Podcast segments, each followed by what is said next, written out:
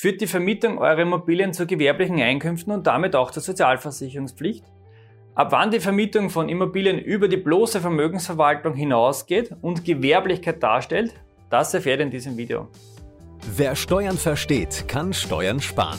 Herzlich willkommen zu einer neuen Folge vom Steuerpodcast mit deinem Steuerberater Roman Jagersberger. Der Podcast für Unternehmer, Selbstständige, Investoren und Interessierte. Mein Name ist Roman Jagersberger, ich bin strategischer Steuerberater in Österreich und unsere Kanzlei hat sich auf Unternehmen und Investoren spezialisiert, die ihre Steuerbelastung und Firmenstruktur optimieren möchten. Bei dieser Optimierung achten wir doch nicht nur darauf, dass wir durch Gestaltungen Steuern sparen, sondern versuchen auch bestimmte steuerliche Nachteile erst gar nicht aufkommen zu lassen. Was meine ich damit genau? Schauen wir uns die Vermietung von Immobilien mal genauer an. Wir bekommen sehr oft die Frage gestellt, ob man für die Vermietung einer Eigentumswohnung eine Gewerbeberechtigung benötigt und somit gewerbliche Einkünfte erzielt. Gewerblichkeit führt im Steuerrecht nämlich zu anderen Regelungen und Konsequenzen als für die reine Vermögensverwaltung im Rahmen der privaten Vermietung und Verpachtung. Gewerblichkeit führt auch noch zur Sozialversicherungspflicht nach dem GSVG. Private Vermietung und Verpachtung ist dagegen nicht sozialversicherungspflichtig. Das macht einen gewaltigen Unterschied. In diesem Video schauen wir uns nun deshalb genau die Abgrenzung der reinen Vermögensverwaltung von der gewerblichen Vermietung aus steuerrechtlicher Sicht an. Vermietet jemand zum Beispiel eine 80 Quadratmeter Wohnung mit einem befristeten Mietvertrag von zum Beispiel drei Jahren an eine junge Familie mit zwei Kindern, passen gut eine 80 Quadratmeter Wohnung. Ich glaube, dann ist die Lage ziemlich eindeutig. In diesem Fall handelt es sich um die zur Verfügungstellung von Wohnraum, also um eine reine Vermögensverwaltung. Schwieriger wird die Abgrenzung aber in Fällen, in denen einerseits auch Nebenleistungen erbracht werden. Das kann zum Beispiel das Anbieten von Frühstück sein oder die Reinigung des Zimmers oder aber auch die Kurzfristigkeit, das heißt eine kurzfristige Vermietung einer Immobilie.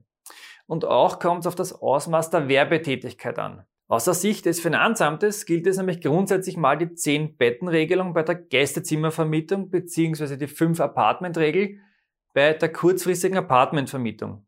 Das bedeutet, dass ihr bei einer Fremdenzimmervermietung mit mehr als 10 Betten oder einer Apartmentvermietung von mehr als 5 Apartments grundsätzlich aus steuerlicher Sicht, aus Finanzamtssicht in den gewerblichen Bereich fällt.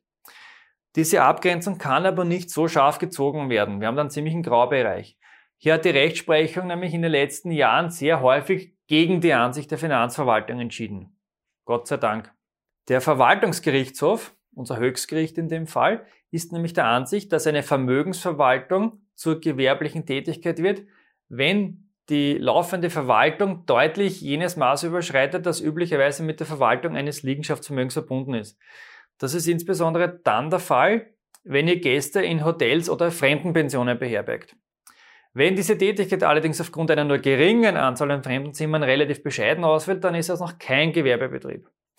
Das Höchstgericht legt sich hier aber auf keine bestimmte Anzahl an Zimmern oder Betten fest. Bezüglich der Apartmentvermietung meint der VWGH, dass erst eine verhältnismäßig größere Zahl an Wohnungen eine gewerbliche Tätigkeit vermuten lässt. Wenn diese Ferienwohnungen trotz Fehlen von Gästeverpflegung und täglicher Wartung der Zimmer, also der Reinigung zum Beispiel, ein Tätigkeitsausmaß mit sich bringt, das bei der bloßen Nutzungsüberlassung von Räumen nicht anfällt. Dann haben wir eben das Thema. Die kurzfristige Vermietung von Ferienwohnungen deutet grundsätzlich mal auf eine gewerbliche Vermietung hin, vor allem dann, wenn ihr eben eine, wenn es eben eine größere Anzahl an Ferienwohnungen betrifft. Denn diese Art der Vermietung bringt ja für gewöhnlich ein größeres Maß an Verwaltungsarbeit mit sich, als es bei einer bloßen Vermögensverwaltung wäre. Bevor ich euch ein paar Entscheidungen jetzt des Verwaltungsgerichtshofs zeige, abonniert doch bitte unseren YouTube-Kanal und aktiviert die Glocke, denn damit zeigt ihr uns, dass euch unsere Inhalte gefallen und ihr verpasst gleichzeitig kein neues Video mehr. Ich möchte euch nun drei Praxisbeispiele zeigen, die der Verwaltungsgerichtshof bereits, aus, bereits ausjudiziert hat. Schauen wir uns das Beispiel 1 an, das ist aus dem Jahr 2021. Dieser Fall ist für alle Airbnb-Vermieter relevant. In diesem Fall wurde nämlich eine Wohnung tageweise über eine Online-Plattform an Touristen vermietet.